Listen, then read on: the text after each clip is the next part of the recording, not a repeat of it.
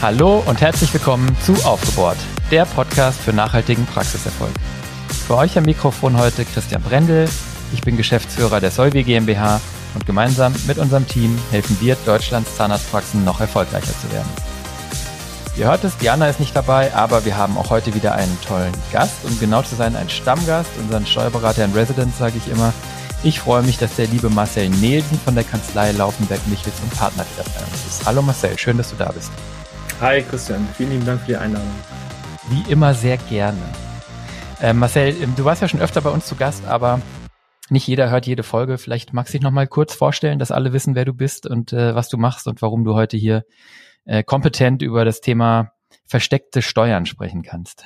ja, das mache ich. Danke, Christian. Also genau, ich heiße Marcel Nesen, ich bin Steuerberater in der Kanzlei Laufenberg Michels und Partner. Wir sitzen in Köln wir haben einen großen Schwerpunkt im Gesundheitswesen, äh, im, äh, wo wir beraten und da nochmal differenziert in, äh, in, in Zahnmedizin und Normalmedizin. Und ich bin der verantwortliche Partner für den zahnmedizinischen Bereich. Das heißt, ich beschäftige mich ja von morgens bis abends mit äh, zahnärztlichen Mandaten sozusagen und äh, auch mit betriebswirtschaftlichen Zahlen der Zahnärztewelt das könnte ein Grund dafür sein, warum wir so viel miteinander zu tun haben, Christian.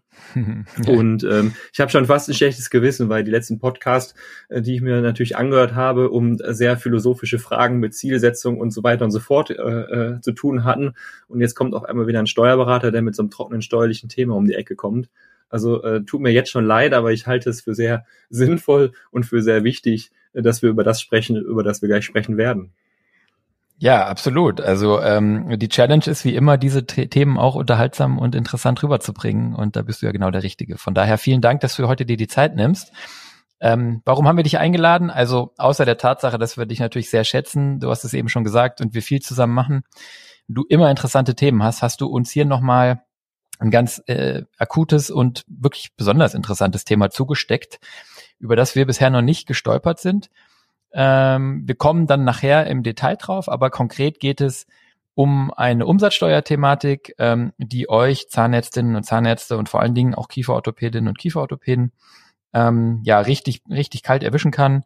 Und wir haben überlegt, ähm, ähm, ja, ob das ob das ob das eine Folge wert ist, sind zu dem Entschluss gekommen, ja, weil es um viel Geld geht unter Umständen und machen deswegen heute eine Folge zu versteckten Steuern oder zu Stolperfallen insbesondere im Umsatzsteuerbereich.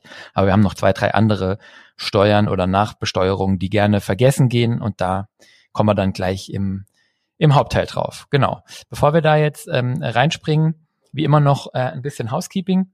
Ähm, das heißt im Bereich Follow-up zum ersten, der Marcel hat es eben schon angeschnitten. Ähm, wir hatten zwei Folgen mit dem Dr. Stefan Häker zum Thema Ziele setzen, warum ihr das machen solltet und wie ihr dann aus den Zielen Erfolge macht, also wie ihr die, die umsetzt.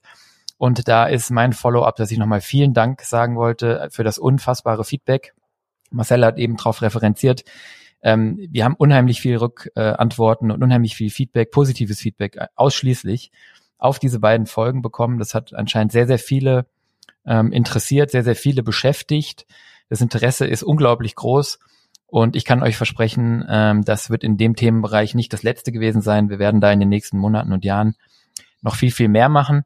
Wenn ihr aber schon mal sagt, ich bin jetzt an einer Stelle, wo ich das Gefühl habe, dass ich so Ziele für meine Praxis äh, und für mich auch vielleicht privat setzen möchte und so ein Zielsystem einführen will und ich weiß gar nicht, wo ich anfange, dann meldet euch einfach gerne bei uns. Wir können euch ein paar interessante Literaturhinweise geben. Wir können euch auch helfen, so etwas zu erarbeiten und aufzusetzen. Schreibt dazu einfach an christian.solvi.de oder bucht euch direkt äh, einen unverbindlichen Termin bei mir. Den äh, kriegt ihr unter solvi.de slash Christian. Könnt ihr direkt ähm, euch einen Termin buchen und dann sprechen wir darüber, wie ihr das in eurer Praxis umsetzen könnt. Link und E-Mail-Adresse sind auch in den Show Notes. Und dann hat der Marcel noch ein Follow-up mitgebracht. Und zwar hatten wir vor ein paar Folgen, ich weiß nicht mehr ganz genau, wann es war, den ähm, 4.500 Euro Corona-Pflegebonus als gute Nachricht ähm, präsentiert. Und da haben uns auch unglaublich viele Rückfragen erreicht, auf die wir überhaupt keine Antwort hatten, weil es eben auch keine Antworten gab. Zumindest bis vor kurzem, weil das bei dieser Ankündigung im Wesentlichen geblieben ist. Aber da gibt's jetzt Neuigkeiten, Marcel. Da gibt's jetzt weitere Informationen und du hast eine spannende Erkenntnis mitgebracht, ne? Ja, genau. Also eine spannende und gleichzeitig auch irgendwie ernüchternde Erkenntnis. Ähm, wie du schon sagst, oder einmal kurz einen ganz kurzen Schritt zurück, um alle Zuhörer vielleicht abzuholen. Es gab ja mh, diesen Corona-Bonus, Corona-Beihilfe, wie auch immer man sie nennt, von 1500 Euro. Die wird jeder kennen. Die war deutschlandweit für jede Unternehmen möglich. Ähm, die galten, ich bin mir gar nicht mehr sicher, ich glaube seit 2020 äh, und die wurden auch immer wieder verlängert und zuletzt bis zum 31. März 2022, also diesen Jahres. Sprich, ein Arbeitgeber konnte seinen Arbeitnehmern 1500 Euro zusätzlich zum normal geschuldeten Gehalt zahlen, was äh, steuer- und abgabenfrei war. Und das war möglich bis zum 31. März 2022. So, jetzt im Juni, das war die gute Nachricht zuletzt, ähm, gab es eine überraschende Wendung ähm, durch ein neues Corona-Steuerhilfegesetz, was verabschiedet wurde, ähm, wo eben ein neuer Corona-Bonus äh, eingeführt wurde, der ja, Corona-Pflegebonus von viereinhalbtausend Euro, also das Dreifache von dem damaligen. Das Interessante daran ist, ursprünglich war es eigentlich gar nicht für Zahnarztpraxen vorgesehen. Also eigentlich war es für Pflegeeinrichtungen, für Krankenhäuser vorgesehen ähm, und eigentlich auch mehr auf der Ebene eines äh, äh, staatlichen Zuschusses sozusagen, der dann steuerfrei sein sollte. Und in allerletzter Instanz, also die Entwürfe schlagen schon vor, und in allerletzter Instanz wurden dann ein paar Änderungen vorgenommen an dem Text, die insofern interessant waren, weil es dann hinter viereinhalbtausend Euro waren, nicht beschränkt auf diese äh, staatlichen Zuschüsse, sondern auch eben galt für Arbeitgeberzuschüsse und, und das ist das Schöne, Zahnarztpraxen mit drin waren. So. Und dann gab es, wie der Christian schon sagte, lange keine weiteren Infos dazu. Und jetzt letzte Woche ähm, gab es ähm, eine, eine, ein FAQ-Schreiben vom Bundesministerium zu, äh, für Finanzen generell zu vielen äh, ähm, äh, Dingen aus dem Corona-Steuerhilfegesetz. Und in einer Nummer, beziehungsweise in zwei, drei Nummern wird auch Bezug genommen auf diesen Corona-Bonus von 4.500 Euro. Und das Interessante, was da drin steht, ist, dass nach dieser FAQ-Liste, ich bin gespannt, ob sich das durchsetzt oder vielleicht nochmal ändert, ähm, es so ist, dass wenn der Corona-Bonus von 1500 Euro, also der alte, in der Zeit vom 18. November 2021 bis zum 31. März 2022 gezahlt wurde, dass der jetzt auf diesen neuen Bonus von 4.500 Euro angerechnet werden soll. Ja, und das ist für mich, äh, also ich, ich finde es extrem fragwürdig, ja, ähm, weil äh, was haben wir jetzt? Wir haben die Situation, dass derjenige Arbeitgeber, der diesen Bonus sofort ausgezahlt hat, vor dem 18. November, jetzt die vollen viereinhalbtausend zur Verfügung hat und der Arbeitgeber, der aus welchen Gründen auch immer vielleicht bis 2022 warten musste und dann erst das auszahlen konnte, vielleicht weil die Liquiditätssituation nicht gut war, es einfach nicht möglich war und das dann eben im März nachgeholt wurde, bei dem werden die 1500 Euro jetzt eben auf die viereinhalb angerechnet. Ja? Und das finde ich insofern wichtig zu wissen, dass man, wenn es jetzt um die viereinhalbtausend Euro geht und man in diese Kategorie fällt, dass man die 1500 Euro eben zwischen 18. November und 31. März 22 gezahlt hat, lieber erstmal vorsichtig sein sollte und nicht vielleicht die vollen viereinhalbtausend ausreizen sollte, weil man da eventuell dann zu viel zahlt. Und wenn das der Fall wäre, dann sind wir hinterher auf einmal doch wieder normalen Lohn mit allen Konsequenzen, sprich äh, Lohnsteuer, Sozialabgaben etc. pp. Und das ähm, wäre sehr, sehr ungünstig. Also ich bin gespannt, ob das wirklich so umgesetzt wird, wie es jetzt in FAQs steht, aber ähm, die, die Message für alle, die zuhören, die sich damit beschäftigen, überlegen, die viereinhalbtausend auszuzahlen, lieber nochmal ein bisschen abwarten und gucken, was sich da passiert, also was da passiert, ob es da noch weitere Läutungen gibt, als irgendwie Gefahr zu laufen, dass es in irgendeiner Form zu einer Doppelbelastung kommt. Hm, vielen Dank. Ja, ich fand das wirklich spannend, weil die Frage hat uns mehrfach erreicht. Und die Antwort ist wie beim Steuerberater immer, it depends, ne? es kommt drauf an. Aber ähm, also die Frage war wirklich ganz, ganz oft, sind diese 1500er anzurechnen oder nicht? Und die Antwort ist, es kommt drauf an, wann ihr es ausbezahlt habt. Ich finde es auch fragwürdig, weil es irgendwie so auch ein bisschen willkürlich ist. Ähm, und dass man jetzt noch nicht mal letztlich Rechtssicherheit hat, ja, genau wie du sagst. Ähm, entweder noch ein bisschen warten oder lieber erstmal nur den Betrag auszahlen, der auf viereinhalbtausend fehlt und dann schauen und unbedingt wahrscheinlich im Zweifel mit dem Steuerberater sprechen. Mit eurem Steuerberater des Vertrauens oder der Wahl äh, sprechen, um, um da auf Nummer sicher zu gehen. Super Tipp, super Follow-up. Vielen Dank, Marcel. Hatte ich nicht auf dem Schirm. War, glaube ich, tatsächlich eine der meistgestellten Fragen, äh, die wir jemals nach einem Podcast hatten in dem Bereich. Ja. Super. Dann haben wir eine Podcast-Empfehlung der Woche, wie immer. Ähm, der Marcel, nett wie er ist, hat gesagt, er hört nur aufgebohrt. Eine andere Empfehlung kann er nicht geben. Von daher habe ich eine Empfehlung für euch. Ich glaube, das gleiche hat der Jan Pick auch gesagt, ne? Oder wie war das? Das gleiche hat der Jan Pick auch gesagt. Ganz schöne, ganz schöne Schleimer seid ihr. Shoutout an Jan an der Stelle. Wenn ich da was anderes rauskriege, ihr zwei, ne? ähm, ähm, ja, also äh, von daher habe ich eine Podcast-Empfehlung mitgebracht und zwar den Dance Dental Talk. Ähm, Untertitel Delfin trifft auf Alpaka. Das ist von der ähm, von der Firma Dance aus Berlin ähm, bekannt für das Dance Office und heute auch, glaube ich, im, äh, deutlich mehr noch ein, ein Systemhaus für IT-Themen äh, in der Zahnarztbranche. Und die ähm, Hosts von diesem Podcast sind der liebe Markus Heckner und die Regina Kranz. Ich glaube, Marcel, den Markus auf jeden Fall, den kennst du auch. Ja, die Frau Kranz auch. Die Frau Kranz auch, siehst du, genau so. Und das sind ja zwei ganz liebe Menschen, ähm, die wir auch hier bei, bei Solvi sehr mögen. Der Markus war ja auch schon zu Gast bei uns in Folge 57, Jahresrückblick und Ausblick. Und die Regina war eine der, war, glaube ich, der erste Gast. Die war nämlich in Folge 9, Abrechnung in Zeiten der Corona-Krise. Und das hat auch richtig Spaß gemacht. Ist jetzt vielleicht nicht mehr so thematisch relevant, aber ähm, ja, auf jeden Fall sind das zwei ganz liebe Menschen, die wir sehr mögen und schätzen. Und die machen jetzt zusammen einen Podcast. Da habe ich mich drüber gefreut und da solltet ihr unbedingt mal reinhören. Und die haben jetzt erst zwei Folgen. Die erste war so eine Vorstellungsfolge. Und die zweite, und da sind wir auch schon, das ist jetzt eine super elegante Überleitung. Die zweite Folge, die drehte sich um das Thema EBZ, elektronisches Beantragungs- und Genehmigungsverfahren Zahnärzte. Und ähm, ja, ich glaube, man kann sagen, der Dr. Markus Heckner, kaum jemand kennt sich besser mit diesen Telekommunikations- oder auch äh, TI-Themen aus als er. Und der erklärt in dem Podcast eben in der zweiten Folge vom Dental Talk, Dance Dental Talk, erklärt er eben, wie dieses EBZ-Verfahren aus Sicht der, der Abrechnungssoftware funktioniert. Und die Regina Kranz, die zeigt sehr schön auf, ähm, ja, was dieses EBZ für praktische Vorteile für die Praxen mit sich bringt. Und da sind wir jetzt direkt in der guten Nachricht weil für mich ist das äh, die gute Nachricht ähm, der letzten Wochen. Der Start des EBZ im Echtbetrieb zum 1. Juli. Ihr habt es sicherlich alle schon mitbekommen. Das ist jetzt keine Neuigkeit im engeren Sinn. Aber ich finde, ähm, dass das wirklich vielversprechend ist, weil dieses bisherige Verfahren, wie eben Anträge und, und, und Pläne bei den Kassen oder die Patienten eingereicht haben und so weiter, das war ja, das war ja äh, vorsinnflutlich und für alle Beteiligten äh, irgendwie unschön und langsam. Und ähm, ja, mit diesem neuen Verfahren ist jetzt eben ab 1. Juli äh, für jeden, für jede Praxis letztlich möglich, Behandlungspläne für die Leistungsbereiche ZE, Kieferbruch und Kiefergelenkserkrankung, Kieferorthopädie ähm, elektronisch einzureichen. In 2023 kommt dann ähm, ja die Paar dazu, ne? Und ähm, wird dann ins EBZ überführt. Und das Coole ist einfach, dass, dass das jetzt ähm, endlich mal einen von diesen Diensten benutzt, die ihr alle jetzt irgendwie einführen musstet und von denen ihr bisher nichts hattet. Das läuft nämlich auf Kim. So, ich verstehe da jetzt nicht so viel von, aber in dem in dem Podcast von dem Markus Heckner und der Regina Kranz wird es eben ganz gut erklärt. Ähm, und für mich war es eben eine gute Nachricht, weil dieser ganze Austausch, die, die Übermittlung des Plans und auch die Rückantwort der Krankenkasse jetzt eben digital erfolgt, über das KIM, euer Abrechnungssystem, das automatisch verarbeitet und das bedeutet für euch in der Praxis ganz konkret Zeitersparnis, es bedeutet eine deutlich schnellere Genehmigung, es bedeutet eine Vermeidung von Medienbrüchen, also nicht etwas Digitales ausdrucken, im Papier stecken, zur Krankenkasse schicken, die scannt es, druckt etwas, schickt es zurück, ihr scannt es, ladet es hoch, ja. Es hat eine sichere Datenübertragung und für euch vor allen Dingen auch die Chance, Terminplanung deutlich optimierter und schneller zu machen und bringt dann auch wirklich dem Patienten was. Ja? Von daher ist das die gute Nachricht. Endlich Digitalisierung mit Mehrwert in den Praxen und nicht nur bürokratische Hürde.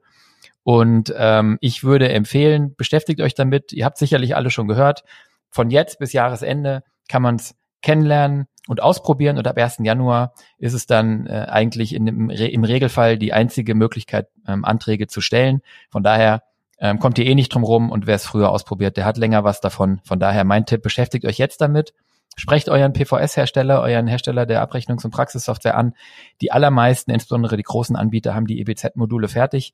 Besorgt euch das und probiert das für euch aus. Ich habe bisher ausschließlich Gutes dazu gehört. Das war die gute Nachricht. Bumm. Endlich mal, oder? Telematik-Infrastruktur. So viel Genöle gehört. Jetzt hat's mal eine Anwendung. Ja. Gut. Dann würde ich sagen, genug der Vorrede. Wir gehen jetzt ins Kernthema, Marcel. Ne? Ähm, Machen wir. Ich habe es eingangs gesagt, es, es geht gerne, ne? Endlich Mehrwertsteuer. So. Endlich mal, um, endlich mal vernünftige Themen, genau. Endlich mal, endlich mal Steuer, genau. Also es geht um, um die Mehrwertsteuer konkret. Ich weiß nicht, wie, wie wollen wir uns dem Thema nähern? Es ist ja ein komplexer Sachverhalt. Sollen wir erstmal erklären, was das überhaupt, äh, wie der Regelfall ist und was dann jetzt hier die sozusagen die, die Neuerung ist? Also mein Vorschlag wäre, Christian, dass wir, ähm, um in die Thematik Umsatzsteuer überhaupt ähm, entspannt reinzustarten und jeden, der hier gerade zuhört, auch irgendwie mitzunehmen, dass wir ähm, als erstes uns vielleicht nochmal mit den Begrifflichkeiten Umsatzsteuer, Mehrwertsteuer beschäftigen, weil ich selber nehme auch immer wieder wahr, dass es da so ein bisschen Verwechslung gibt und man die Begriffe irgendwie durcheinander schmeißt. Deswegen vielleicht klären wir erst die Begrifflichkeiten, was ist das überhaupt? Und dann können wir uns vielleicht idealerweise einfach anhand von Praxisbeispielen mal an die Thematik ran, äh, äh rantasten. Was hältst du davon? Perfekt, das finde ich eine sehr gute Idee. Ähm, tatsächlich sagen unsere Hörer oft, dass sie es ganz gut finden, wenn wir ein bisschen bei Adam und Eva anfangen, weil das sind ja nicht eure medizinischen Kernthemen. Von daher lass uns das genau so machen. Äh, ja, du hast eigentlich die erste Fragestellung jetzt schon aufgeworfen. Ne? Ich merke es auch selbst, ich benutze äh, diese Begriffe teilweise synonym. Also es gibt ja den Begriff Umsatzsteuer, es gibt den Begriff Mehrwertsteuer, es gibt den Begriff Vorsteuer. Ähm, äh, die sind nicht komplett synonym, aber sie haben was miteinander zu tun willst du uns einmal kurz äh, abholen, sozusagen, welcher, welcher Begriff, welche Begrifflichkeit ist eigentlich ähm, wofür gedacht? Und dann steigen wir vielleicht ein und erklären das mal, wie das funktioniert mit der Umsatzmehrwertvorsteuer? ja. Also, also, es hat, also alle drei Begrifflichkeiten haben eine Gemeinsamkeit. Es steckt überall das Wort Steuer drin. Also so viel, so viel sei schon mal äh, festzustellen. Äh, tatsächlich beziehen sich diese drei Begrifflichkeiten aber auch auf die gleiche Steuer. Also ganz streng genommen beziehen sich alle drei Begrifflichkeiten auf den gleichen Steuerbetrag. Mehrwertsteuer und Umsatzsteuer ist eigentlich das Gleiche. Ja, also ähm, Mehrwertsteuer wird mehr im ja, im ähm, äh, Otto Normalverbraucher hätte ich fast gesagt, im normalen Warenverkehr bei den bei den Endverbraucher, wenn ich in in in Supermarkt gehe, dann lese ich und höre ich in der Regel immer Mehrwertsteuer. So das ist das ist das, was ich höre. Ja, ob das jetzt ein wirklicher Mehrwert ist, einmal dahingestellt, aber das ist das, was ich da lese. Umsatzsteuer findet man öfter in, in betrieblichen, also in Unternehmensbereichen. Da spricht man in der Regel eigentlich eher von Umsatzsteuer. Aber es ist genau das Gleiche. Also es ist im Prinzip die Steuer, die ich als äh, Unternehmer auf eine Leistung, die ich erbringe, ähm, zusätzlich erheben muss. Deswegen steht auch immer überall zuzüglich Mehrwertsteuer, zuzüglich Umsatzsteuer. Ähm, und diese Steuer muss ich als Unternehmer ans Finanzamt abführen, weil das ist das, wo im Prinzip der ähm, der, der Staat seine, sein, ja, sein Benefit rauszieht. Also der Staat profiliert, äh, profitiert sozusagen von Dienstleistungen, die von Unternehmen erbracht werden. Ja, das, also das ist Umsatzsteuer, vor, äh, Umsatzsteuer und Mehrwertsteuer. Vorsteuer, Vorsteuer beziffert die gleiche Steuer, ähm, aber wir sehen das gleich, wenn wir vielleicht mal ein paar Beispiele machen. Wie funktioniert das als Endverbraucher? Wie funktioniert das zwischen Unternehmen? Da ähm, kann ich als Unternehmer unter gewissen Umständen diese Umsatzsteuer, Mehrwertsteuer, die ich zahlen muss, mir vom Finanzamt auch wiederholen. Also auf der einen Seite zahle ich die, auf der anderen Seite hole ich mir die wieder, ja, aus den Rechnungen. Und wenn ich mir die wiederhole, dann wird auf einmal aus der Mehrwertsteuer, Umsatzsteuer eine Vorsteuer. Ja, dann, dann wechsle ich nur die Perspektive durch. Vielleicht habe ich jetzt schon die Zuhörer ein bisschen verwirrt, ähm, aber ich glaube, an den Beispielen, die wir gleich bilden werden, wird es vielleicht nochmal ein bisschen deutlicher. Genau, nee, nee, das passt schon. Das heißt jetzt für uns, wir, wir sprechen jetzt einfach erstmal hier, ähm, glaube ich, wenn wir es erklären, von der Mehrwertsteuer oder von der Umsatzsteuer und was mit der Vorsteuer auf sich hat, da kommen wir nachher, genau wie du sagst, nochmal drauf. Ähm, jetzt, ähm, jetzt ist das ja so, du hast es eben gesagt, man hat ja als Konsument schon damit zu tun. Da steht dann immer Mehrwertsteuer. Ähm, vielleicht ähm, einmal kurz eine Einordnung, was, was ist denn das, was ist denn das überhaupt? Ne? Also das ist ja, ich bin jetzt kein Steuerberater, aber wenn ich es richtig sehe, gibt es das doch in den meisten Ländern der Welt. Ich kann mich selten erinnern, dass ich mal im einen war, vielleicht nie, wo es das nicht gibt. Es gibt bestimmt irgendein Land, wo es das nicht gibt, aber ähm, es ist ja letztlich ähm, so eine Art, ich weiß nicht, ob der Ausdruck technisch richtig ist, aber so eine Art Konsumsteuer. Ne? Das heißt, auf alles, was Konsumenten kaufen, fast alles, kommen wir nachher drauf, wird diese Umsatzsteuer oder Mehrwertsteuer draufgeschlagen. In Englischen heißt es Value-Added Tax und da gibt es also in jedem Land irgendwie einen Begriff, der manchmal leicht unterschiedlich ist, aber eigentlich ist dasselbe gedacht und ähm, es besteuert eigentlich den Konsum, kommen wir nachher auch nochmal drauf. Und ich glaube, für den Staat ist es irgendwie ganz elegant, so eine, so eine Mehrwertsteuer, weil man ihr letztlich nicht entgehen kann. Ne? Also ich muss das an der Ladenkasse bezahlen, sag ich mal, oder jetzt heutzutage, wenn ich es online bestelle oder wenn ich eine Dienstleistung krieg, ich muss die eigentlich immer abführen, es sei denn, derjenige, der es abgibt, hat den Nerv, äh, das zu umgehen. Ne? Aber da, äh, da haben ja doch die wenigsten sozusagen zum Glück äh, die Bereitschaft, weil da wird's ja dann auch gleich kriminell. Ne? Aber ähm, im Gegensatz jetzt sage ich mal zu einer Einkommensteuer, wo wo ich jetzt als sehr wohlhabender Mensch dann meinen Steuersitz in die Schweiz verlegen kann oder wo ich ja mit gewissen Gestaltungsspielräumen eben agieren kann, ist die Umsatzsteuer, glaube ich, von der Idee her so eine Steuer, der man der man nicht entgehen kann und die einfach alles besteuert, was man was die Menschen so konsumieren und die daher erstmal für den Staat, glaube ich, so relativ dankbar ist, um, um das Steueraufkommen zu sichern und auch relativ gerecht, zumindest wenn man davon spricht, dass es alle Menschen trifft. Ne? Jetzt ist natürlich, ohne da jetzt einsteigen zu wollen, aber natürlich so, dass es natürlich ähm, ja äh, einkommensschwächere Haushalte besonders stark trifft, aber das würde, glaube ich, jetzt ein bisschen zu weit gehen. Aber kann man das so grob sagen? Ja, aber die Grunderkenntnis ist ja erstmal sehr gut. Also unabhängig davon, ob ich gut oder schlecht verdiene, wenn ich, wenn ich das Pech habe und kein großes Einkommen zu haben, zahle ich unter Umständen vielleicht auch keine Einkommensteuer, ja, oder wenn ich keinen Beruf nachgehe und nicht angestellt bin, zahle ich keine Lohnsteuer. Das heißt, es gibt also Umstände, die zu unterschiedlichen Steuerarten führen können. Aber eben in dieser, nehmen wir den Begriff ruhig, den finde ich jetzt eigentlich ganz angemacht, in dieser Konsumsteuer ähm, da, da spielt jeder mit. Ne? Also da ist es vollkommen egal, ob ich arm oder reich bin, ob ich angestellt oder selbstständig bin. Grundsätzlich, wenn ich als, als Konsument dieser Leistung oder von Waren äh, mir etwas kaufe, dann bin ich als, ähm, als Endverbraucher ähm, immer damit belastet. Und das ist für den Staat selbstverständlich eine der wichtigsten Einnahmequellen. Ja, ich meine, ähm, es wird da an verschiedensten Stellen mit verschiedenen Möglichkeiten versucht, Einnahmen zu generieren. Deswegen gibt es ja auch verschiedene Steuerarten. Äh, man wird sich wundern, was es alles für Steuerarten gibt. Viele äh, kennen die meisten, glaube ich, gar nicht, aber gefühlt wird halt erstmal alles besteuert. Ja, so Punkt. Äh, und das ist einer der gängigsten und für, für den Staat erstmal eine sehr, sehr, sehr wichtige Steuer. Genau. Hm. Da fällt mir gerade was ein, und zwar, ich weiß, die Schweiz hatte lange keine Mehrwertsteuer, und zwar haben die die erst in den 90ern eingeführt. Ähm, weil ich jetzt gerade ja gesagt habe, dass es vielleicht nicht jedes Land hat. Und ich, wir haben früher schon gedacht, dass die Schweiz teuer ist, aber ich weiß, als wir, ich habe gerade mal gegoogelt, als wir 95 dann in die Schweiz gefahren sind und auf einmal auf alles auch noch Mehrwertsteuer drauf kam, da ist man dann fast rückwärts umgefallen. Gut, ein anderes Thema. Naja, nee, genau, cool. Okay, also das ist jetzt, glaube ich, mal klar geworden.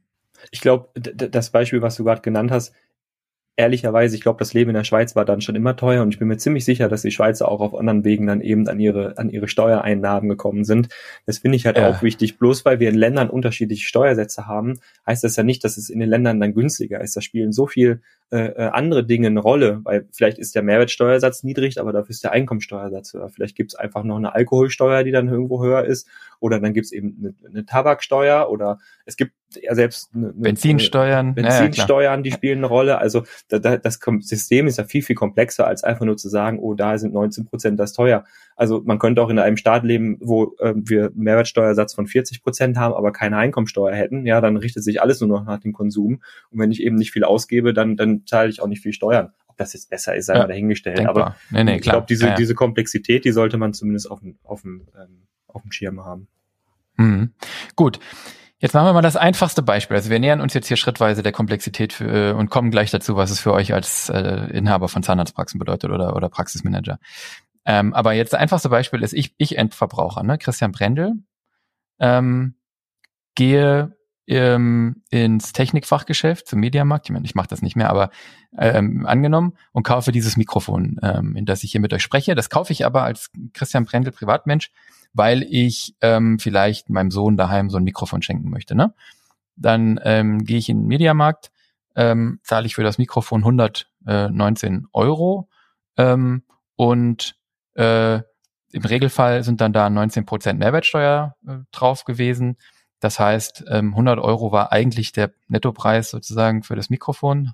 Ich bin bei solchen Steuerthemen immer so zögerlich, weil ich immer Angst habe, was falsch zu machen. Ähm, und 19 Euro würde also der Mediamarkt in dem Fall äh, dann abführen an den Staat an äh, an Umsatzsteuer, die ich in Form von Mehrwertsteuer letztlich äh, bei mir auf der Rechnung stehen hatte und bezahlt habe. Ist das äh, bis hierhin richtig, Marcel? Genau, richtig. Und du hast jetzt gerade einen wichtigen Punkt schon gesagt. Also du gehst in ein Elektronikfachgeschäft, welches auch immer, ähm, und äh, kaufst für 100 plus 19 Prozent das Mikro. Also du zahlst 119 Euro. Du bist mit 119 belastet. Punkt, Ende aus. Dabei bleibt's auch. Ähm, bei dem Elektronikfachgeschäft ist es so, dieses Fachgeschäft bekommt jetzt äh, 119 Euro von dir, aber das Elektronikfachgeschäft ist sozusagen für deinen Konsum verantwortlich, ja, und führt die Umsatzsteuer ans Finanzamt dann ab. Also diese 19 Prozent, diese 19 Euro, die wird von dem Elektronikfachgeschäft ans Finanzamt gezahlt. So.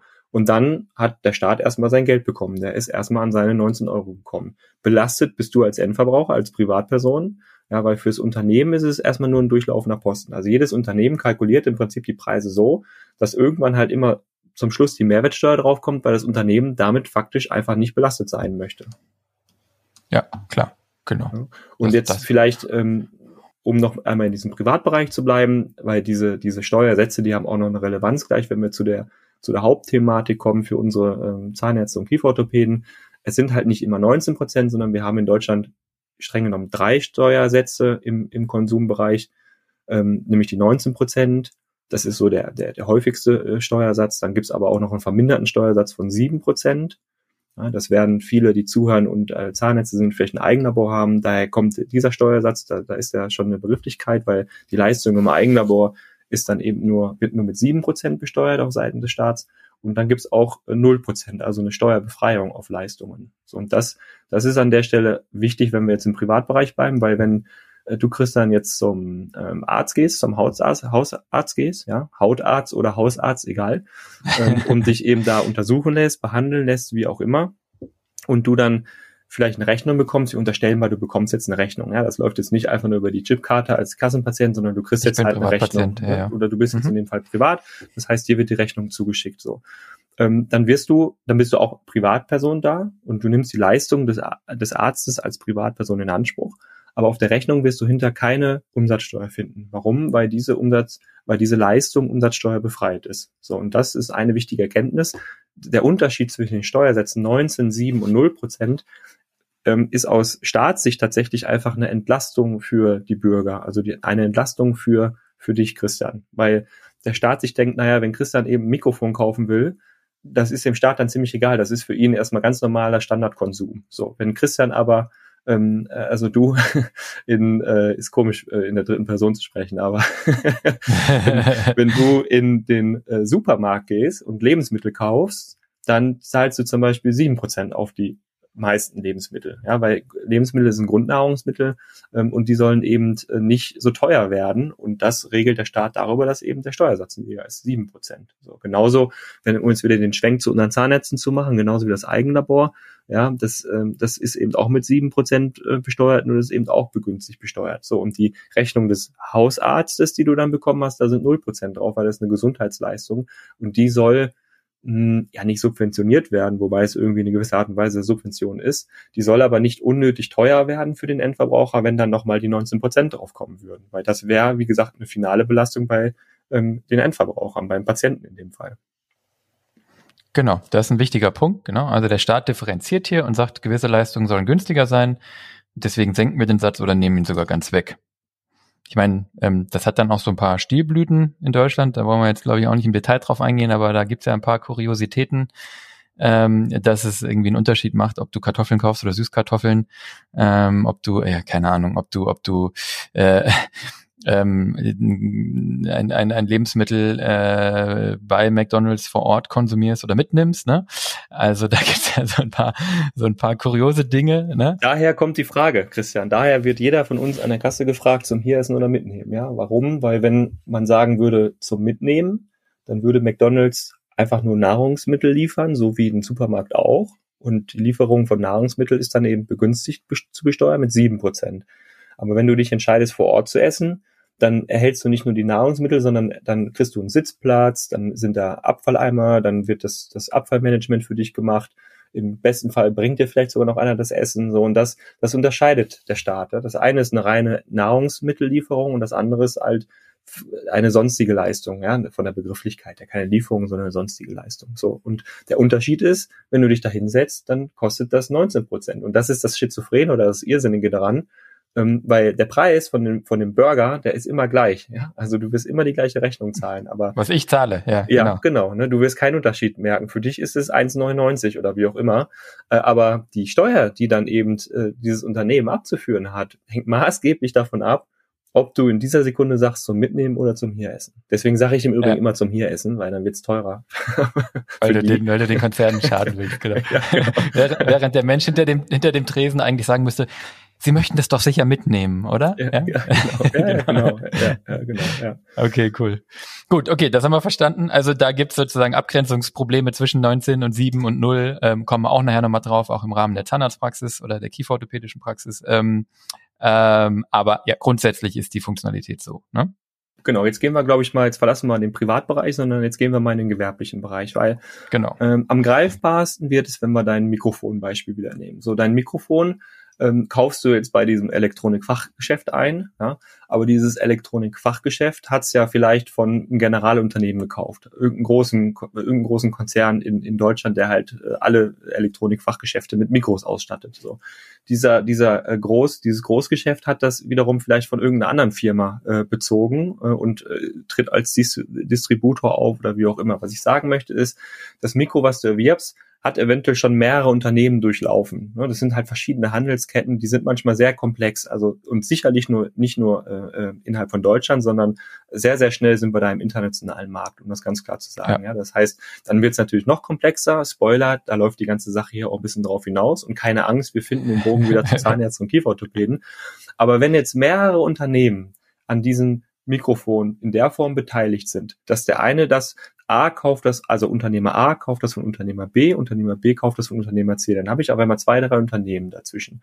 Und wenn das Spiel, das wir jetzt durchgespielt haben bei den Endverbraucher, immer so wäre, dass 19 Prozent draufkommen, dann wäre dieses Mikrofon irgendwann ganz schön teuer, weil jeder Unternehmer will ja mit dieser Mehrwertsteuer nicht belastet sein, sondern will die an den Endverbraucher weitergeben. Und wenn da jetzt drei Unternehmer sind und jeder verkauft das Mikrofon weiter und immer kommen 19 Prozent drauf, dann wäre das irgendwann so teuer, dass du, Christian, nicht mehr 119 Euro zahlen würdest, sondern 300 Euro, weil irgendwo immer mal x Prozent Mehrwertsteuer. So. Und deswegen, ähm, um, um, das, um das Problem zu lösen, damit eben die Waren nicht von Unternehmer zu Unternehmer teurer werden, ähm, herrscht zwischen den Unternehmen ein, eine Regelung, dass ähm, Unternehmer nicht mit Umsatzsteuer belastet werden sollen. Also der Staat sagt, wenn Unternehmen zwischeneinander ähm, Geschäfte tätigen, dann ähm, schickt der eine das Mikrofon, also Unternehmer A verkauft das Mikrofon an äh, Unternehmer B. Im ersten Schritt muss Unternehmer A für 100 Euro die Rechnung schreiben und auch 19 Prozent draufschreiben. Da ändert sich nichts dran. Aber der Unterschied ist, und jetzt kommen wir zu dieser Vorsteuer, Unternehmer B erhält die Ware jetzt muss 119 Euro zahlen, aber kann dann mit der Rechnung zum Finanzamt gehen und sagen, hey, Finanzamt, ich muss jetzt 119 Euro zahlen, da sind 19 Prozent Umsatzsteuer drin, die hätte ich jetzt gern wieder. In dem Moment ist es für denjenigen also die Vorsteuer. Und das Finanzamt zahlt es aus. Dem Finanzamt ist es in dem Moment auch egal, warum bei Unternehmer A diese 19 Prozent der abgeführt. das heißt, bei dem ersten Verkauf zahlt einer 19 Prozent ans Finanzamt.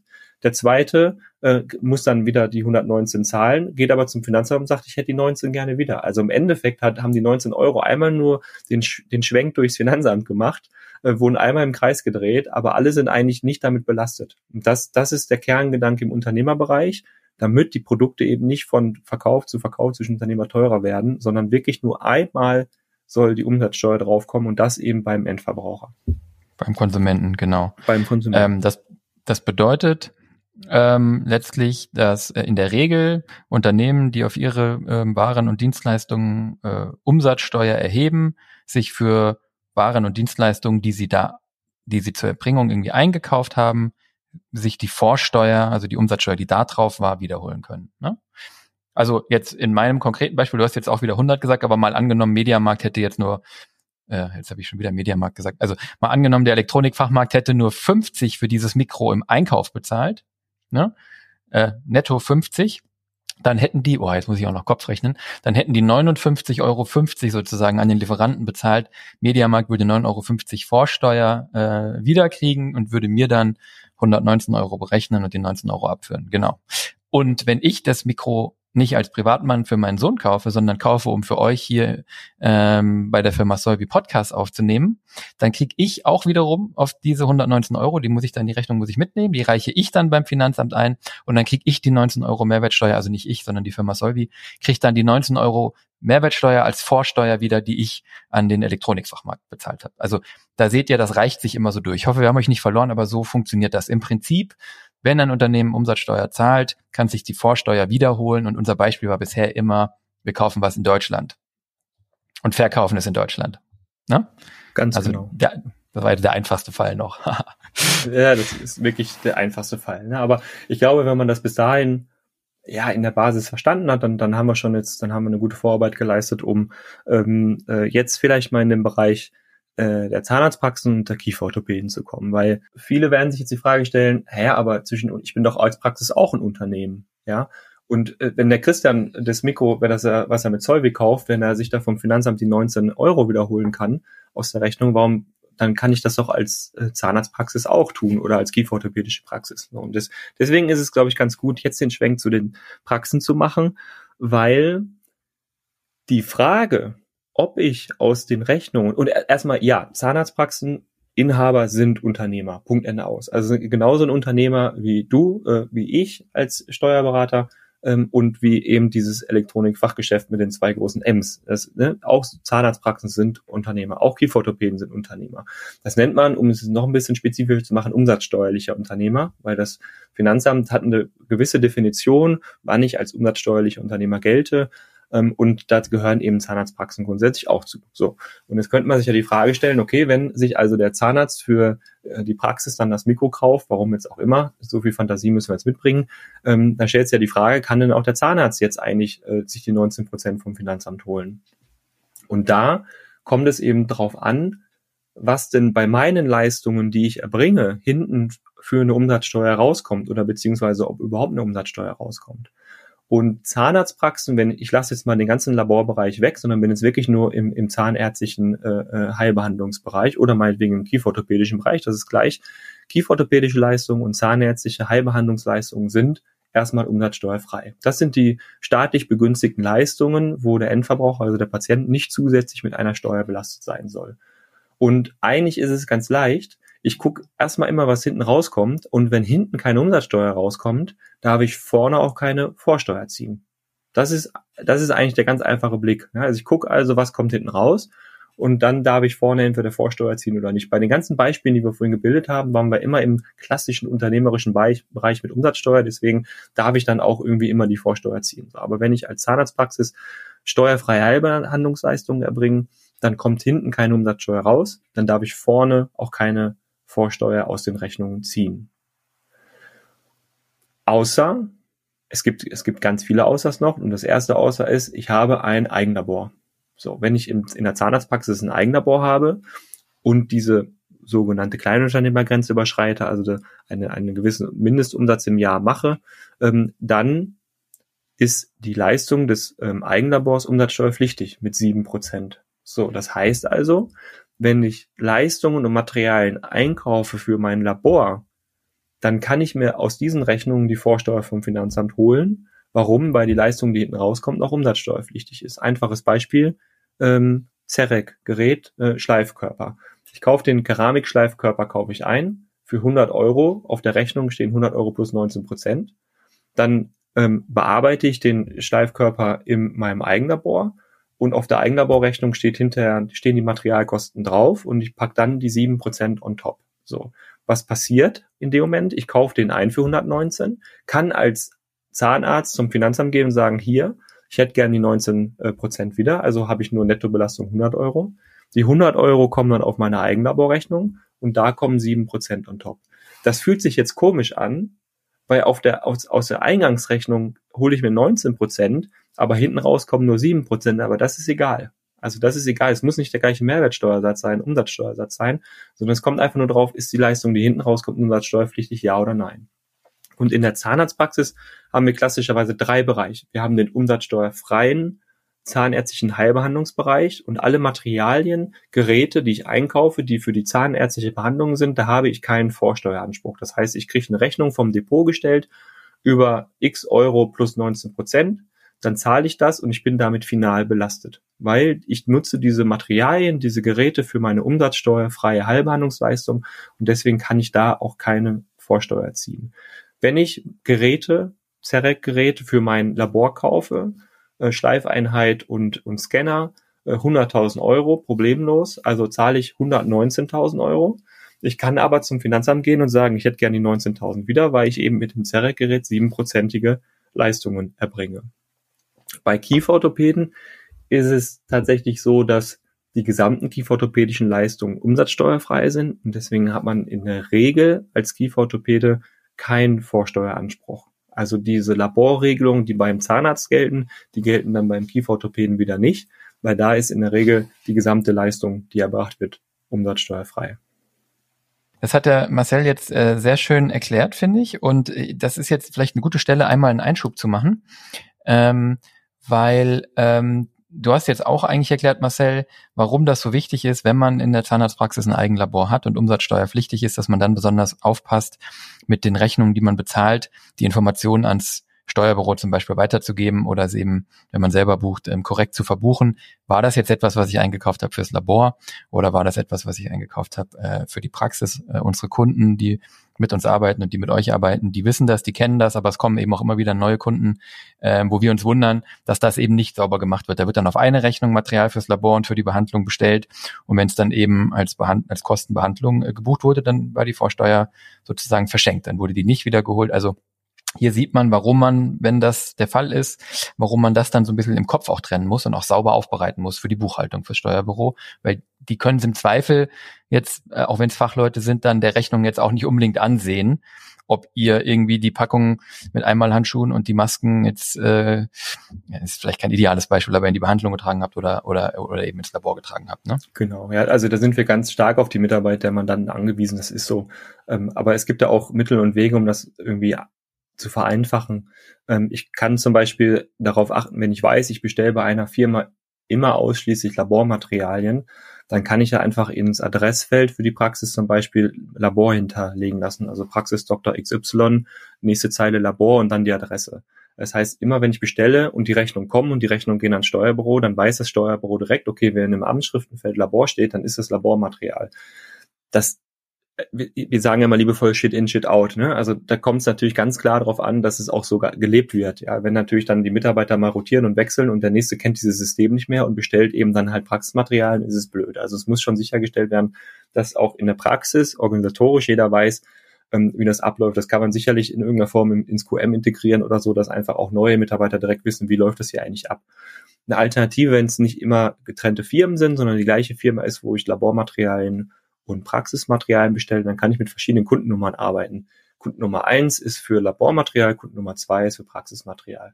Ja, auch das muss man einfach einmal sauber irgendwo niederschreiben, damit jeder Mitarbeiter Bescheid weiß und dann nichts durcheinander kommt und dann funktioniert das in der Regel sehr, sehr gut. Und die Info muss natürlich zum Steuerberater und dann kann es gut verbucht werden. Aber das ist wichtig, also das ist wirklich wichtig, weil da stecken nicht unerhebliche Beträge teilweise drin, je nach Größe der Praxis ähm, spielt da schon Musik. Äh, und das äh, ist einfach ansonsten ähm, verschenktes Geld, ehrlicherweise.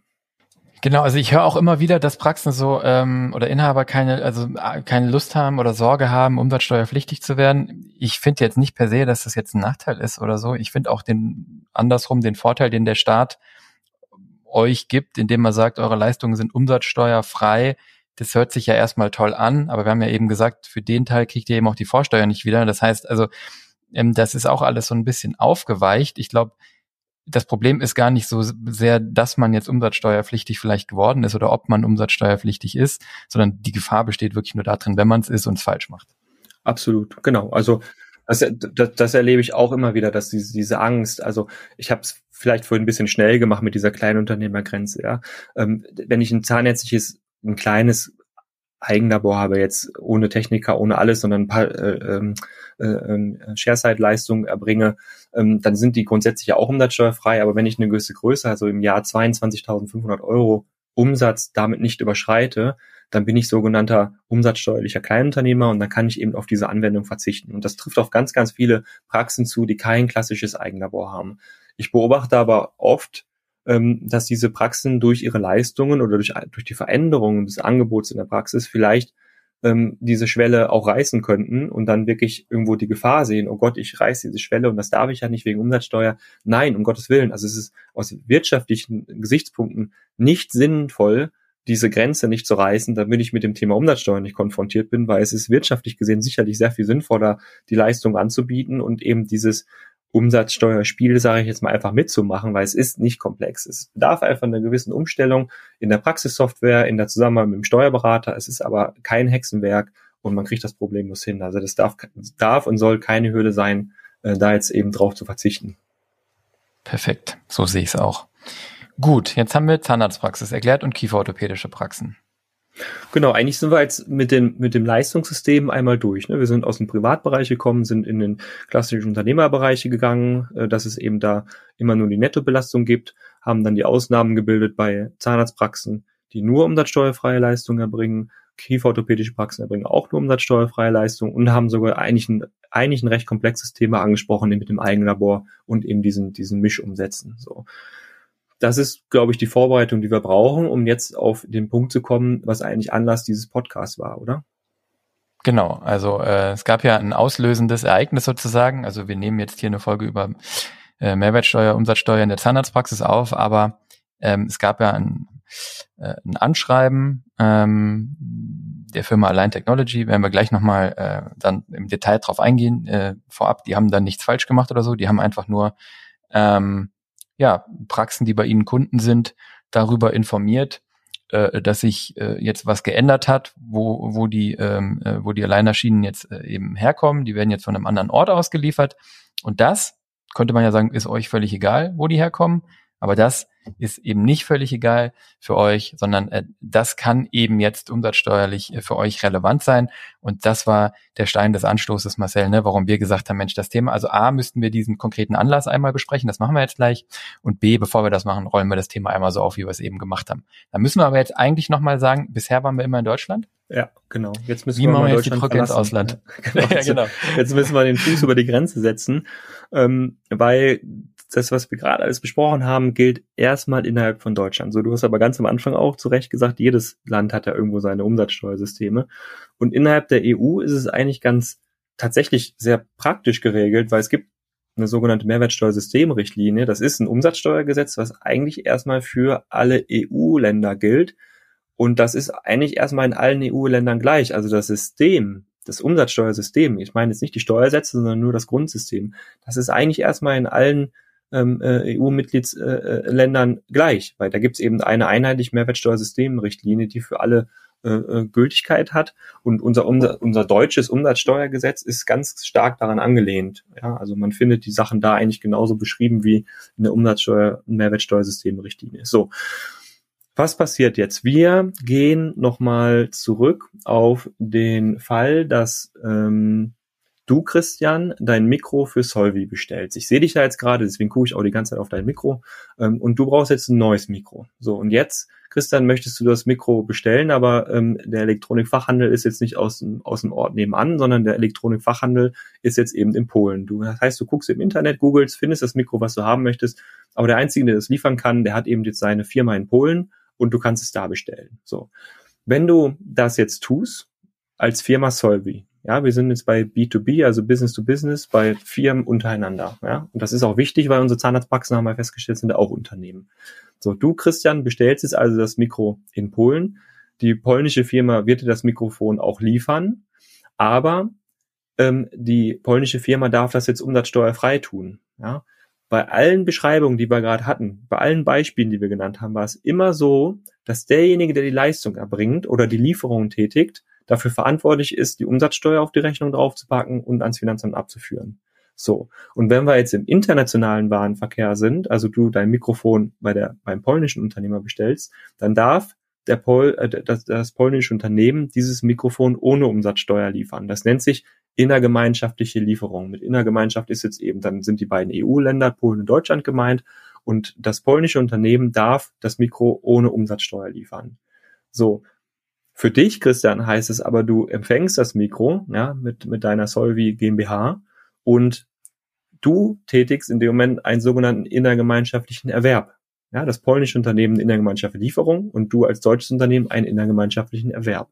Und die Besonderheit ist, dass du auf einmal verpflichtet bist, auf diesen innergemeinschaftlichen Erwerb die 19% Mehrwertsteuer in Deutschland ans Finanzamt abzuführen. Mhm. Das heißt, die haben mir das Mikro geschickt zum Nettopreis, also sagen wir mal jetzt vielleicht auch wieder 100 Euro, ähm, haben darauf verzichtet, mir die polnische Mehrwertsteuer äh, zu berechnen. Ich weiß jetzt gar nicht, wo die liegt, 23 Prozent, sagt Google. Äh, haben die nicht gemacht. Und ich muss jetzt hier die 19 Euro, die für Deutschland, also die 19 Prozent im Fall von einem Mikrofon, äh, die 19 Euro, die für Deutschland gelten, abführen. Das ist jetzt mein Problem. Das ist jetzt erstmal, genau, das ist auf einmal dein Problem. Das Ganze nennt sich eben Reverse Charge, also umgekehrte Steuerschuld. Auf einmal wird diese Verantwortung, die Umsatzsteuer an den Staat, wer auch immer jetzt der Staat ist, weil andersrum gilt es genauso, wenn wir was nach Polen liefern würden, mhm. ähm, an den Staat abzuführen hast. Und jetzt äh, hätte ich als Reaktion von dir erwartet, dass du sagst, das widerspricht ja dem, was du vorhin gesagt hast, Marcel, weil eigentlich soll doch zwischen Unternehmen keine Belastung von Umsatzsteuer stattfinden. Das ist auch richtig, weil jetzt kommt die nächste äh, äh, Ironie in der ganzen Geschichte.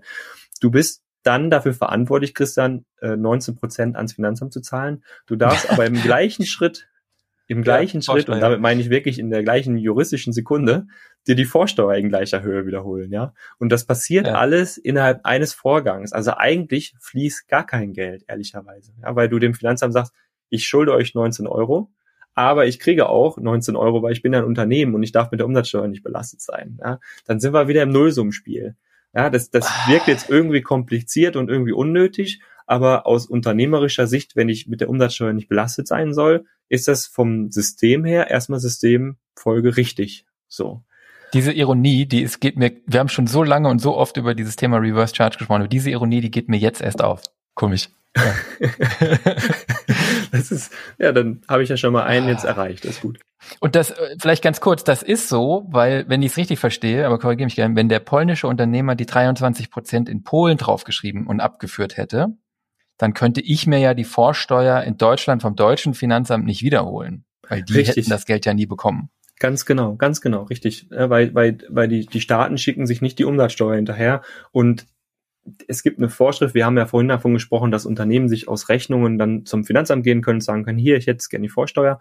Das geht aber nur, wenn ich eine deutsche Rechnung habe mit deutscher Mehrwertsteuer. Also der Gesetzestext sagt quasi, ich kann mir deutsche Mehrwertsteuer wiederholen. Und wenn der Pole dir jetzt eben äh, 23 Prozent polnische Mehrwertsteuer draufgeschlagen hätte und du mit dieser Rechnung zum Finanzamt gehst, hier, ich habe äh, ja. 123 Euro gezahlt, dann sagt das Finanzamt schön, äh, die erstatten wir dir aber nicht, weil das ist nicht deutsche Mehrwertsteuer, sondern polnische Mehrwertsteuer. Okay, und jetzt Folgefrage. Also okay, für Polen, also für innergemeinschaftlich bedeutet innerhalb der EU haben wir das so geregelt, dass ich das jetzt hier in Deutschland abführen muss, das polnische Unternehmen das nicht dort abgeführt hat, damit ich das, was ich dann hier abführe, mir als Vorsteuer wiederholen kann und am Ende ist eigentlich nicht viel passiert. Ja? So, innergemeinschaftlich EU.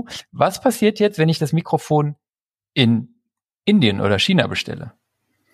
Ja, willst du das wirklich, Christian, jetzt? Oder entgleise ich dich jetzt? du, du, ent, du, entgleist mich nicht, aber es wird nicht, unwesentlich, es wird nicht unwesentlich, äh, äh, ähm, es wird komplexer jetzt, ja, weil dann sind wir nämlich halt auch äh, bei, bei der Thema Einfuhrumsatzsteuer, ja. Also wenn ah, ich halt okay, na, außerhalb der EU was bestelle, USA oder Indien oder wie auch immer, dann greift nochmal ein ganz anderes System, nämlich das Zollsystem. Und dann bin ich bei der Einfuhrumsatzsteuer. Und dieses Fass machen wir jetzt nicht auf. Das machen Nein, wir mal ab, abseits ja. des Podcasts äh, in aller Ruhe. Aber so viel sei gesagt, auch da gibt's natürlich Regelungen, wenn ich das aus dem Dritt, das heißt dann Drittland, ja, also wenn ich von EU-Mitgliedstaaten rede, dann ist es immer das Gemeinschaftsgebiet äh, und alles, was nicht EU ist oder nicht Gemeinschaftsgebiet, ist eben Drittland.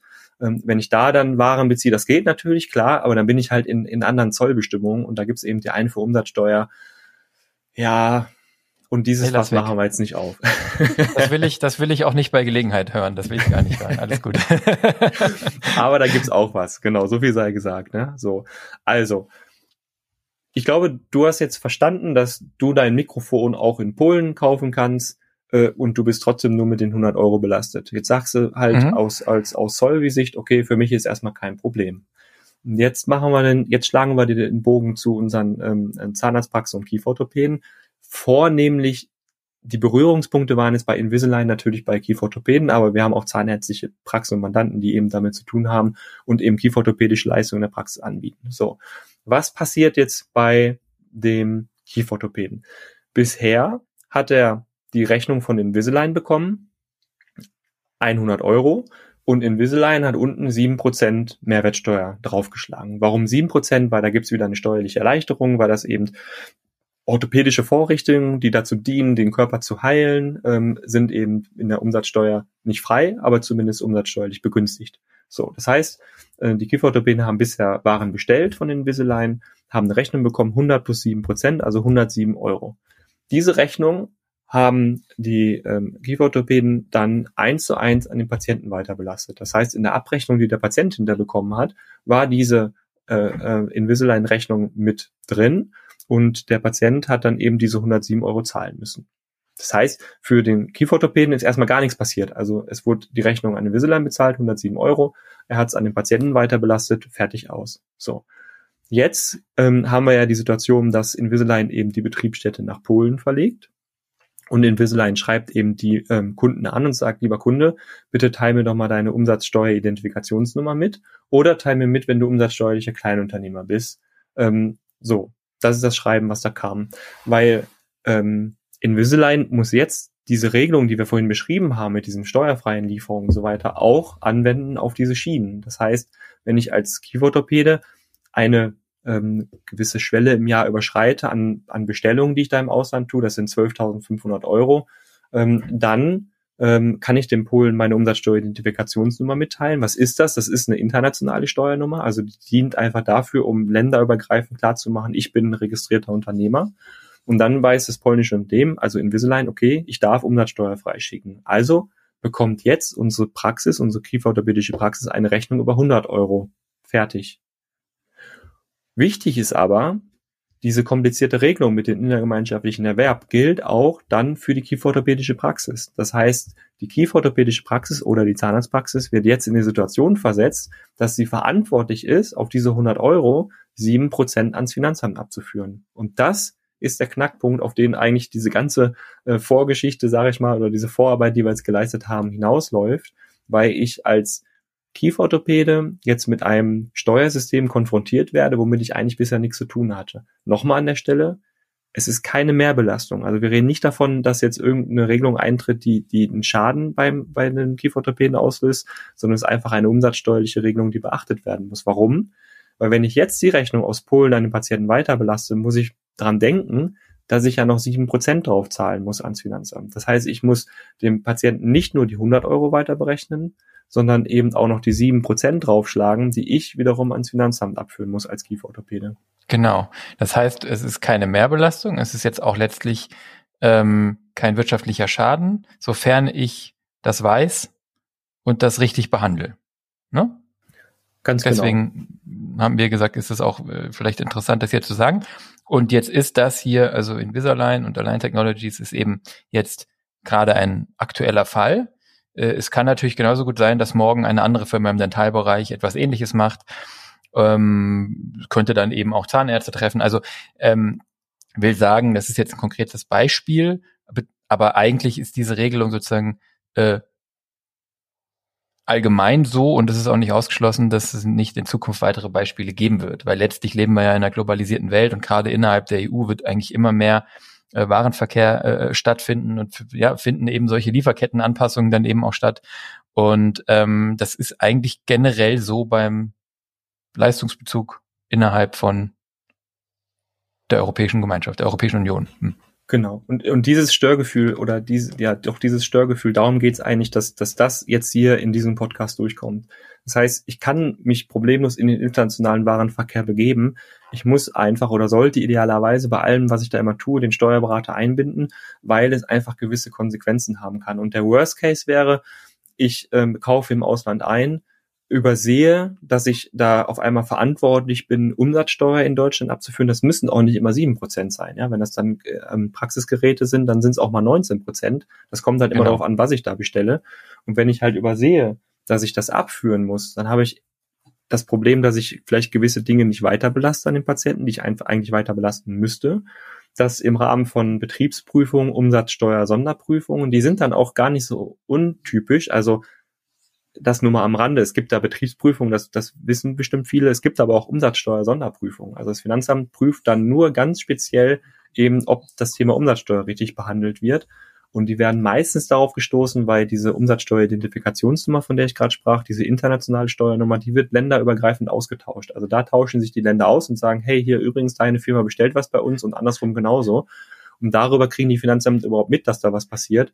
Und dann ist es auch nicht selten, dass mal das Finanzamt anklopft und sagt, übrigens, äh, zeig mir doch mal bitte deine Buchführung und zeig mir, ob du das umsatzsteuerlich richtig behandelst. Und wenn dann die Informationen über diese Einkäufe nicht richtig umgesetzt wurde, im schlechtesten Fall beim Steuerberater, muss man jetzt dazu sagen, ja, also weil wir natürlich dafür verantwortlich sind, das auch in den Rechnungen irgendwo zu sehen, ja, dann haben wir die, das Problem, dass in so einer Prüfung auf einmal Umsatzsteuernachzahlungen auf, äh, äh, festgesetzt werden. Und das ist dann halt eine echte Belastung, weil ich kann halt hinterher, wenn ich dann auch noch vergesse, das an den Patienten weiter zu belasten, auch nicht mehr hingehen und die Patientenrechnung korrigieren. Ja, das ist dann so der Super-GAU ungefähr. Und darum mhm. geht es eigentlich hier, dieses Störgefühl auszulösen. Internationaler Warenverkehr, da muss man mal mit dem Steuerberater sprechen und da sollte man auch mal überlegen, hat das einen Einfluss auf meine Abrechnung, die ich da mache? Und jetzt dieses Spitzenkernthema Invisalign ist halt das perfekte Beispiel dafür, wie es unmittelbar die Abrechnung betrifft, gleichzeitig halt das Umsatzsteuersystem betrifft, obwohl ich als Kieferorthopäde nie was damit zu tun hatte. Und ich muss natürlich auch auf dem Schirm haben, dass ich dann auf einmal oder der Steuerberater für mich eine Umsatzsteuererklärung abgibt und ich auf einmal vielleicht ein Jahr später auch noch diese Umsatzsteuer, die ich ja vom Patienten bekommen habe, auch zahlen muss. Also das auch nur mal am Rande. Äh, die vereinnahme ich ja nicht einfach und gut ist, sondern die muss ich ja auch ins Finanzamt zahlen und dann kommt auch irgendwann eine Steuererklärung, wo drin steht, so jetzt zahl bitte auch diese sieben Prozent. Und das kann natürlich je nach äh, Umfang der Leistung auch mal ein paar tausend Euro sein. Die sollte ich dann auch nicht vergessen. Das, das nur Wenn ich die schon ausgegeben habe, ist blöd, ne? Ja. Ganz genau. Ja. Und das ist eigentlich, das, das ist, das ist eigentlich das, was wir, glaube ich, hier im Kern ähm, erreichen wollten mit dem Podcast halt dieses Störgefühl auszulösen. Und im Übrigen, äh, um die Stimmung noch ein bisschen schlechter zu machen an der Stelle, ähm, das ist ja meine Aufgabe als Steuerberater. Ähm, ja. Es gibt auch andere Dinge, die, wo dieses Reverse Charge Verfahren, also wo ich als Leistungsempfänger verantwortlich bin, in Deutschland Umsatzsteuer abzuführen. Da gibt es noch andere Dinge, wo das auch eine Rolle spielt. Und da bin ich mir ziemlich sicher, dass das die meisten Zuhörer kennen und damit zu tun haben. Das ist beispielsweise, wenn ich Google AdWords Leistungen in Anspruch nehme, wenn ich Facebook, Instagram Leistungen in Anspruch nehme, dann greift dieses äh, Reverse Charge Verfahren auch.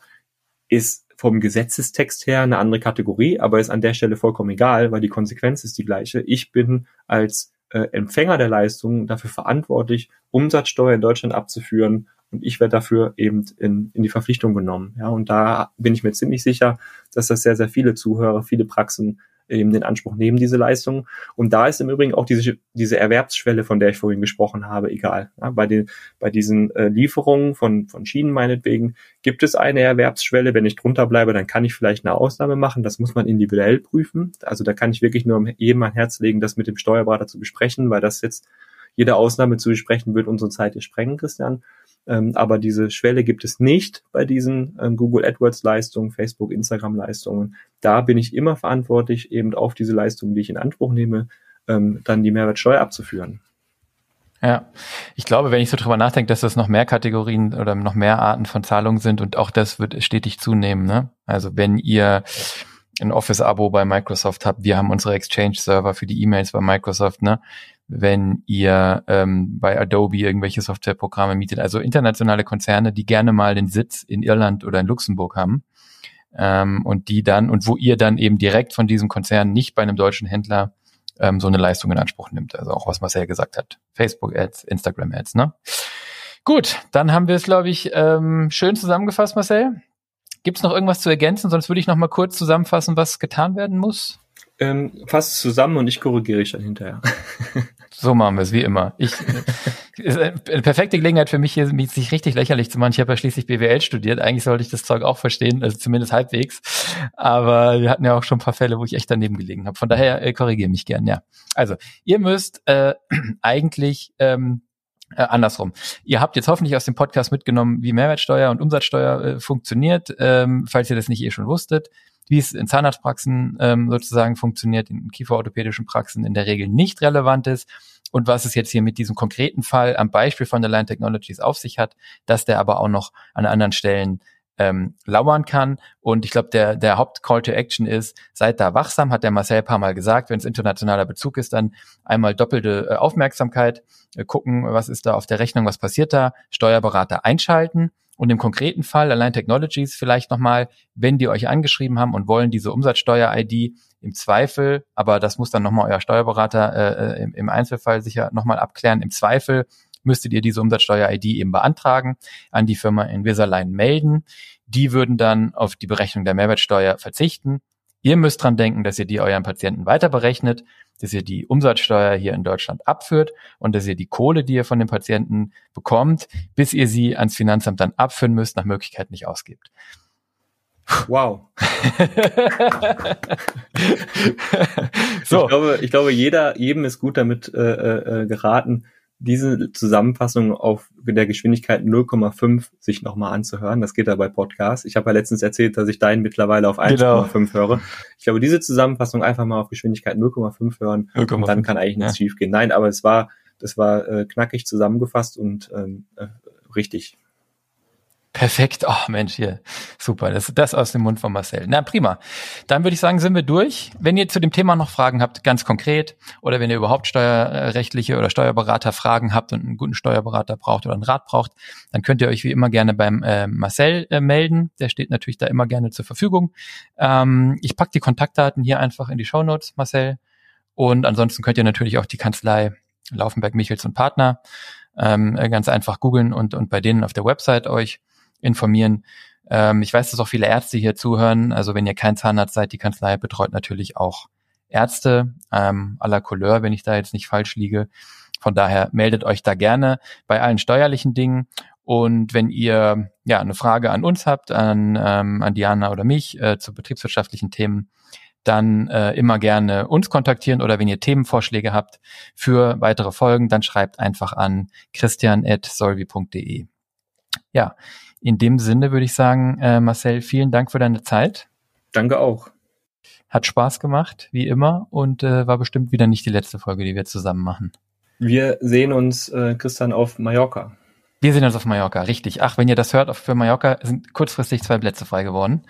Ähm, ich hoffe, die sind nicht schon weg, bis ihr das hier hören könnt, aber zwei Plätze Mallorca mit einer Suite in der Finca. Wer da Lust hat, solvi.de slash Veranstaltung. So, wir freuen uns, wenn es euch gefallen hat. Hinterlasst uns fünf Sterne bei Spotify oder bei Apple Podcast und erzählt gerne weiter, dass es den Podcast gibt. Bis zum nächsten Mal. Ciao.